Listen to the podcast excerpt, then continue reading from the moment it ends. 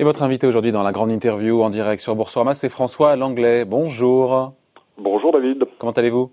Bien, et vous? Bien, merci d'être là avec nous en direct sur Boursorama. Bon, qu'est-ce que ça vous inspire? Juste avant, on était avec Raphaël Legendre de l'Opinion, on parlait de ce méga plan de soutien américain, 2000 milliards de dollars, du jamais vu dans l'histoire des États-Unis. On a des marchés financiers voilà, qui cherchent à rebondir. On a vu hier la plus forte hausse puisque les marchés anticipaient voilà, le, vote au Congrès de, ce méga plan. On a des banques centrales aussi qui ont réagi à une vitesse et avec des moyens fulgurants qu'on n'avait jamais vus par le passé. Euh, est-ce qu'on peut dire que tout a été fait, plus ou moins, on va dire d'un point de vue en tout cas économique, pour limiter euh, les effets récessifs de cette crise sanitaire et calmer aussi euh, indirectement les marchés Écoutez. Difficile d'en faire plus. Hein. moi, ça m'inspire de remarques. D'abord, c'est vrai que euh, le nombre de zéros est impressionnant. Hein. Euh, on n'a jamais vu une telle mobilisation aussi rapide parce que tout ça s'est fait en quelques jours. J'avais fait un calcul de coin de table, bon, en additionnant un peu des choux et des carottes parce que c'était à la fois les mesures de soutien à l'économie et les mesures de garantie euh, offertes aux entreprises, ainsi que la, perte des, des, recettes fiscales. On arrivait pour les plus grandes économies du monde à 6 000 milliards d'euros. Donc euh, c'est effectivement beaucoup. Ça fait euh, le PIB de la France et de, l'Allemagne réunis. Pour autant, euh, c'est évident que c'était indispensable.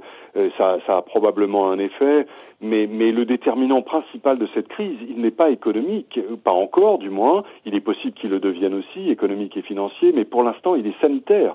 C'est-à-dire que ce qui nous inhibe dans nos comportements économiques ordinaires de consommateurs, d'investisseurs, euh, disons, de, de, de, de producteurs, c'est la peur d'être contaminé. Or, euh, cette peur, elle n'est pas euh, traitable, si je puis dire, par euh, les instruments macroéconomiques classiques. elle, elle, le sera le jour où on aura trouvé un traitement, si c'est le cas, ou bien le jour où les mesures de confinement. Donc tout ça arrive trop tôt. Donc tout ça arrive trop tôt. Non, faut pas dire ça comme ça. Non, parce que parallèlement, si vous voulez, ce qu'il faut éviter, c'est le risque de surinfection financière. Euh, on, est un peu dans une situation inverse de celle de 2008, parce que en 2008, c'est le krach financier qui crée la crise économique. Aujourd'hui, c'est l'inverse c'est la crise économique liée à la crise sanitaire qui, qui, fait peser un risque de, d'embolie financière. Donc, euh, embolie financière qui en retour aura un impact aussi sur l'économie. Absolument, absolument. C'est une espèce de, boucle, quoi. Donc euh, c'est important de, traiter dès aujourd'hui euh, ce, ce, risque de complication et d'essayer de le prévenir. Ouais. Il y a cette phrase qui date d'hier du, du, président américain. on peut détruire un pays en le fermant de cette façon. On peut pas lui donner tort. Après, tout dépend où on place le curseur entre le sanitaire et l'économique. Évidemment, et les vies passent avant l'économie. Mais il a raison, quand on ferme un pays, même le pays le plus en forme, on l'asphyxie, on, on le tue. C'est vraiment on n'a pas le choix et euh, l'impact de cette déclaration. Euh, je, ne sais pas comment elle va évoluer l'épidémie aux États-Unis, bien sûr, mais imaginez qu'il y ait des milliers de morts, euh, on lui reprochera ça, hein, parce que euh, l'impact de, justement de multiples décès, euh, comme ce qu'on voit par exemple en Espagne, dans une mesure un tout petit peu moindre en Italie et un peu moindre en France, il est tel que pour l'opinion publique et de façon assez compréhensible, c'est la santé d'abord. Il y a en fait un trade-off, quoi, en quelque sorte, hein, une, opposition entre la santé et l'économie. En ce moment, compte tenu des moyens que nous avons, on peut pas avoir les deux. Donc si on choisit l'un, c'est au détriment de l'autre. Si on laisse le pays fonctionner euh, comme auparavant, on prend le risque que l'épidémie se propage. Et à l'inverse, si on prend des mesures de confinement, évidemment, ça a un impact économique considérable. Considérable. La BCE a fait son calcul, qui date maintenant depuis plusieurs jours. Hein, c'est qu'un mois de confinement en Europe, c'est 2,5 points de croissance en moins. Donc on se dit que la récession qui nous attend va dépasser euh, celle de 2008. D'ailleurs, Bruno Le Maire dit pas autre chose en disant que cette crise économique est comparable à celle de 1929. Il a tort ou pas de dire ça? Non, non, non, non, il a tout à fait raison. Euh, il a tout à fait raison. J'ai regardé justement les statistiques sur longue période depuis la guerre, depuis les guerres napoléoniennes. Hein, donc sur 200 ans, euh, les épisodes de récession, il y en a un en 1848, au moment des, des, du printemps des peuples. Il y en a un dans la grande déflation des années 70. Mais le plus important euh, depuis deux siècles, jusqu'ici, c'était les années 30. Et, et euh, je, je, reviens sur le calcul que vous donnez de, de la Banque Centrale Européenne. Euh, honnêtement, euh, l'hypothèse d'une récession de 2,5 aujourd'hui ne me paraît pas très solide. Non, ils ont dit 2,5, ils ont dit 2,5 de points de croissance en moins par mois de confinement. Oui, alors par mois de confinement peut-être, je ne sais pas, mais en tout cas, il me semble, au vu des derniers chiffres qui sont tombés hier, hein, vous les avez vus comme moi, les indices market qui s'effondrent, le fait que l'industrie française ne fonctionne qu'à 25% de ses capacités, il me semble qu'on est parti pour une récession à deux chiffres. Alors je ne sais pas très bien sur quelle durée, parce que euh, là encore, le déterminant, il n'est pas économique, quand bien même il le serait, d'ailleurs ça serait difficile à, à pronostiquer, mais, mais, mais il est sanitaire, bien sûr. Donc, euh, euh, c'est, si vous voulez, euh, on, on, dit euh, croissance faible, etc. C'est, c'est pas la bonne expression parce que en, réalité, euh, la bonne mesure, si vous voulez, quand le, l'activité zéro, c'est pas une croissance zéro, c'est une croissance à moins 100. Hein. donc, quand on arrête un magasin ou une usine, elle n'est pas à zéro, elle est à moins 100 par rapport au mois dernier ou par rapport à l'année d'avant. Donc il faut bien avoir ça en tête pour se représenter qu'aujourd'hui, je ne sais pas combien de temps ça va durer, mais si on extrapolait les chiffres du mois dernier à ne serait-ce qu'un semestre, on aurait un chiffre beaucoup plus préoccupant que l'estimation de la, BCE. Ouais. Euh, encore une fois, à quoi on peut se raccrocher, euh, François? On se dit que la Chine, l'économie chinoise qui, qui semble, on a eu cette réponse, pardon, on a eu cette réponse euh, en termes de plan de relance, de soutien monétaire, d'accord. Mais quand on regarde encore une fois les Chinois qui sont un petit peu en avance sur nous, même si le traitement euh, sanitaire était un petit peu, un petit peu différent, ils tourneraient aux trois quarts aujourd'hui de leur rythme habituel. Ça semble repartir. Vous y croyez, vous? Écoutez, je, je, je, je me disais euh, il, y a, il, y a, quelques jours, effectivement, la chute est très brutale. De ce point de vue, elle est sans précédent. Hein. Même par rapport à, à 1929, on n'a jamais vu une économie tomber aussi vite, parce que c'est dans la tête des consommateurs et, et des, de, tous les acteurs de l'économie. Et je me disais, si ça tombe vite, ça peut repartir vite. Euh, oui, sauf que justement, en Chine, on voit bien, euh, ce matin encore, euh, le pays annonçait 47 nouveaux cas et 4 décès.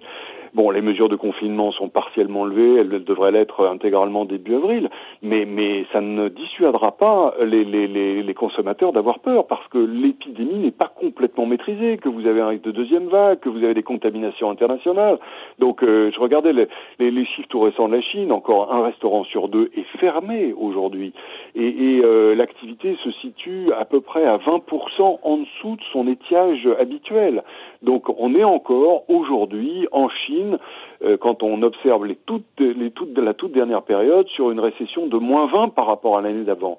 Donc euh, je crains bien que la reprise ne soit plus difficile qu'on l'imagine, plus laborieuse, parce que, euh, enfin, à, supposer que, que, la crainte sanitaire n'est pas complètement disparue, comme malheureusement on peut le craindre pour les semaines qui viennent. Oui, parce que c'est vrai que vous avez raison, il y a cette interrogation autour du rythme de la reprise post-confinement. Peut-être qu'on se on a tort d'en parler dès maintenant, mais bon, il y aura quand même une, espèce de sortie de crise dans les, dans les, dans les semaines ou dans, dans les mois. Et c'est vrai que euh, on a encore une fois Bruno Le Maire, Bruno Le Maire hier, ministre de l'économie, qui nous dit, qui est très sombre, qui nous dit, au-delà du fait que la crise est comme en 29, en gros, qu'il ne croit pas à un rebond rapide de la croissance française. Les propos de Angel Gouria, le secrétaire général de l'OCDE, vont à peu près dans le même sens. J'ai envie de dire, autant je comprends que remettre une usine à flot soit compliqué pour des, ça prend du temps pour des questions d'approvisionnement, etc., parce que tout est imbriqué. Mais pour des services, euh, vous, vous rouvrez un restaurant, si les gens y vont, l'activité repart. Si les gens y vont. C'est vrai, cela dit, n'oubliez pas que les services, par définition, sont produits dans des endroits où il y a beaucoup de monde, les villes, c'est-à-dire où les risques de contamination sont plus élevés, et où justement l'aspect psychologique de cette crise peut jouer beaucoup plus que si vous êtes au fin fond de la Corrèze. Euh, quand, quand vous ouvrez un restaurant, je veux dire, vous êtes, euh, vous êtes en contact avec le public, donc euh, le public lui-même euh, est, est dans un lieu confiné avec une centaine de personnes. Donc, j'allais dire, plus, plus, plus la part des services est importante, plus on peut on peut craindre que justement la reprise soit plus difficile. Toute la question, c'est est-ce que c'est un V ou un U avec un, long, un, long fond, quoi. Hein. mais je crains bien que le, diagnostic de Bruno Le Maire ne, soit, ne soit bon, au moins pour aujourd'hui. Il faut dire ça avec prudence, parce que euh, le, la, enfin, il y a des équipes dans le monde entier qui cherchent des traitements. Euh, la, une, une, vraie bonne nouvelle changerait l'équation, mais, mais, mais aujourd'hui, euh, on n'en est pas là, malheureusement. Et donc on est dans le brouillard. Oui, on est, on est dans le brouillard euh, et, on bon, on va alors euh, on peut maintenir un certain nombre d'activités avec euh, le travail à distance. D'ailleurs, à moyen terme, c'est, je, pense que si vous voulez, toutes les entreprises sont en ce moment obligées de faire ce à quoi elles ne veulent, euh, elles, ne veulent jamais réfléchir, ce qu'elles n'ont jamais de faire, jamais le temps de faire, c'est-à-dire de, de, de, faire le, tri entre l'important et l'accessoire. Donc euh, c'est certainement un travail qui sera utile pour le futur. Ça, ça donne une, une, réserve de productivité pour euh, euh l'après-reprise. Mais, euh, mais, mais, mais, mais, on n'en est pas là. Et aujourd'hui, euh, alors je suis même pas sûr d'ailleurs que la métaphore de l'économie de guerre soit la bonne, parce que euh, dans une économie de guerre, l'industrie produit à fond. Hein. Elle produit pour les pour pour l'armement, bien sûr. Et, et, on voit bien que dans, dans, disons à la fin des années 30, dans la plupart des pays euh, et aux États-Unis un peu plus tard. Euh, et, et, pendant la guerre, euh, c'est l'industrie de l'armement qui a soutenu l'économie. Aujourd'hui, euh, aujourd'hui, ça, ça, ça n'existe pas. Il va y avoir des investissements massifs dans le système de santé dans les années qui viennent. Je pense que ça, c'est certain, c'est souhaitable. C'est l'un des secteurs qu'on a laissé un peu tomber, hein, y compris en France, pour des raisons d'économie budgétaire. Mais, euh, mais, mais, mais il faut du temps pour que tout ça se, se remette en route. Ouais. un petit mot juste, François, sur l'arsenal de mesures du gouvernement. Euh, pour contrer cette grosse récession à deux chiffres qui nous attend en tout cas sur, euh, sur un ou deux trimestres. 300 milliards de prêts garantis avec des banques qui vont commencer à proposer dès aujourd'hui justement des prêts euh, euh, garantis par l'État. C'est 45 milliards d'euros aussi de plans de soutien entre le, le, chômage partiel pris en charge encore une fois par l'État ou d'autres mesures. Tout ça est suffisant quand on se compare encore une fois par rapport aux Allemands. Hier j'avais une députée, Olivia Grégoire, qui me disait faut arrêter de comparer par rapport aux Allemands qui eux ont un plan de 800 milliards d'euros. Il est bien dimensionné le nôtre? Entre les garanties et le plan de soutien Écoutez, c'est à peu près le même ordre de grandeur. Euh, je, enfin, je, je, pense que de toute façon, euh, le gouvernement n'a pas dit son dernier mot, loin s'en faut. D'abord, il n'a pas pris en compte l'effondrement des recettes fiscales, mais pardon, ça va être quelque chose de spectaculaire. Hein, donc euh, ça, il va falloir aussi le financer. Et deuxièmement, la partie strictement relance n'a pas encore été dévoilée. Là, il s'agit plus du soutien de geste barrière, si je puis dire, pour euh, filer la métaphore sanitaire, qui évite la, la, la, la contamination d'une entreprise à l'autre avec ce système de garantie et, et, ce système de chômage partiel. Ce sont deux bonnes mesures. Hein. Euh, alors, est-ce qu'elles sont assez dimensionnées ou pas? Je pense que c'est c'est pas forcément une question importante aujourd'hui parce que euh, de toute façon, les seuls mots euh, qui sont qui portent dans ce domaine, ils ont été répétés à plusieurs reprises lors de la première allocution d'Emmanuel Macron, c'est quoi qu'il en coûte. Euh, enfin, quoi qu'il en coûte, parce que quoi qu'il en coûte, mais derrière, heureusement qu'il y a des banques centrales qui sont là pour acheter Bien sûr. et pour financer tout ça.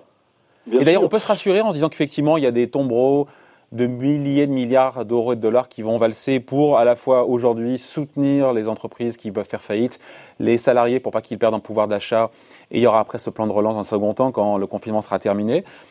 Mais on se rassure en disant que les banques centrales sont là, heureusement qu'elles sont là en première ligne à la manœuvre et qu'elles vont être là pour financer tout ça, même si on sortira de là affaibli financièrement avec plus de dettes, plus de déficits. Mais aujourd'hui, c'est pas le sujet. Exactement. C'est, si vous voulez euh, créer de l'argent alors que la production s'effondre, hein, c'est en principe euh, contradictoire puisqu'on doit créer l'argent un peu à la mesure de l'évolution du PIB. Euh, mais donc c'est la pire des méthodes, mais c'est la seule. Donc donc on n'a pas tellement le choix. Alors effectivement, quand on se projette encore une fois, il y a beaucoup de points d'interrogation sur la durée de la crise et donc sur son sur son coût final. Mais euh, on arrive avec des États qui sont euh, très endettés et des banques centrales avec euh, un transfert euh, massif de cette dette dans les banques centrales, qui elles-mêmes dépendent de l'État. C'est vrai, ce sont des organismes publics, donc tout ça fonctionne un peu en, en circuit fermé. Évidemment, il n'y a personne pour refinancer les banques centrales. Hein, on va pas aller sur Mars. Donc euh, un jour ou l'autre, ce système aura une fin. Cette fin, euh, si on se fie à l'histoire, qui n'est pas mauvaise conseillère en général dans cette matière comme dans bien d'autres, euh, on la connaît. C'est une période d'hyperinflation, c'est une période de méfiance vis-à-vis de la monnaie papier, euh, et donc un certain nombre de troubles économiques importants. Mais euh, si vous voulez, entre subir le choc maintenant avec le risque sanitaire considérable que ça fait peser, euh, notamment sur les plus de 60 ans, mais pas seulement, ou et, et s'en tenir à l'orthodoxie financière en se disant on peut pas prendre ce risque pour dans 5 ans ou dans 10 ans, Là, la réponse est vite trouvée. je pense qu'il n'y a, y a, y y a, pas hésité et, et personne n'hésite d'ailleurs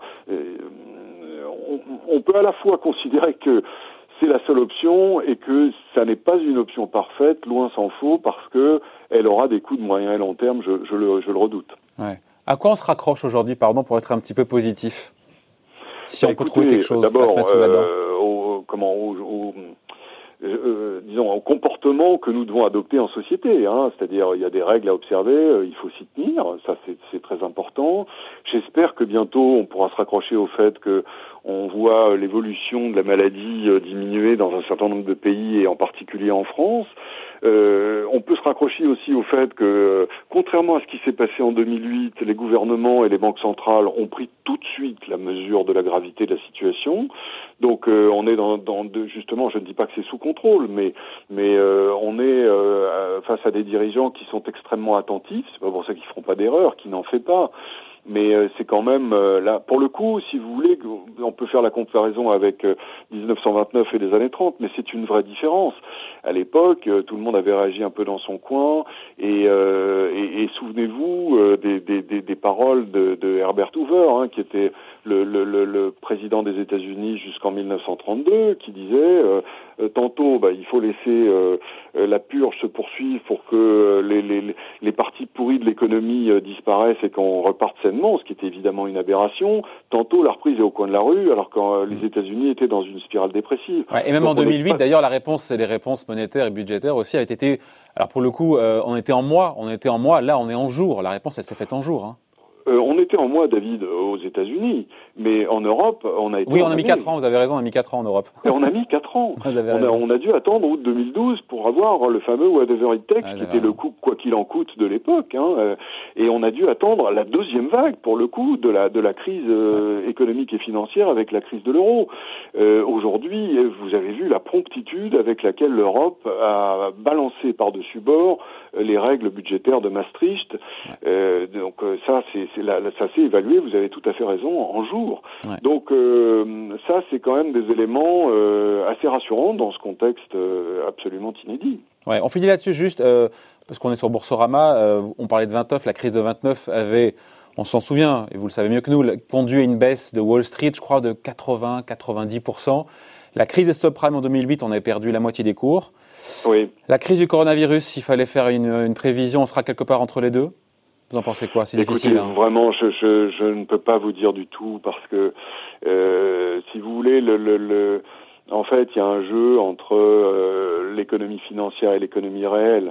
Euh, si on est dans un scénario où il y a une crise financière, je vois que là aujourd'hui même, les, les, fameux rates, vous savez, les Real Estate Investment Trust euh, américains, qui sont l'équivalent des subprimes, hein, sont en difficulté financière très profonde et, et ne n'arrivent pas à faire face euh, aux appels de, de, de, fonds qui leur sont demandés par leurs prêteurs. si on est dans ce scénario-là, on est plutôt sur 29, hein, c'est-à-dire avec une chute très forte et assez durable. il a fallu attendre après la guerre, hein, bien sûr, pour que les cours retrouvent en valeur réelle au niveau euh, de, de 1929. Et, et c'est vrai qu'on partait d'un point qui, euh, en 29 comme aujourd'hui, était considérablement soufflé par euh, des, des, anticipations complètement déraisonnables sur la croissance. Et, et, et aussi, euh, à l'époque comme aujourd'hui, par des manipulations financières absurdes du type rachat d'actions, etc., et qui ont contribué à faire monter les cours de façon complètement tendue. Donc ça, de toute façon, je pense que c'est perdu. Mais alors après, vous pouvez avoir quand même des petits redémarrages, euh, des, des, des, des, nouvelles, de nouvelles petites bulles justement. Là, on attendait le, le, le stimulus de, de l'Amérique de 2000 milliards, il est là. Donc, euh, on a eu un bond considérable hier. Je ne sais pas combien de temps il va durer, jusqu'au moment où l'économie réelle va se rappeler au bon souvenir des investisseurs pour leur dire, les amis, euh, ok, euh, vous allez vous avoir votre dose de morphine, mais en bas, sur la terre, euh, les magasins sont toujours fermés, les usines tournent au ralenti et, et, euh, et l'économie n'est pas bonne. Donc euh, ce, ce, cette interaction-là est très difficile à prévoir. Je pense que le la saison des tempêtes n'est pas terminée. Même si on se dit que le confinement va durer, allez, on dit deux mois, et qu'après ça repart même lentement, ça mérite que les marchés perdent 80%, et que des actions perdent 80% de leur valeur Sûrement pas, sûrement pas, mais euh, là vous savez ça beaucoup mieux que moi. Euh, la réaction, elle est toujours excessive et les, excès hein. peuvent durer un certain temps. Hein, donc euh, l'appréciation du juste prix, il est rarement elle est rarement mécanique, elle se fait euh, avec euh, essais-erreurs, essais-erreurs, et avec des fluctuations qui sont parfois très fortes, surtout euh, dans les périodes où exactement comme les autres, les boursiers sont, sont pris par la panique et peuvent justement se laisser entraîner à des mouvements de moutons de panurge comme ils en ont l'habitude. Ouais. Bon, c'est toujours très intéressant de papoter avec vous. Merci beaucoup François. Merci à vous, à bientôt. Bonne journée, au revoir, bye. Au revoir.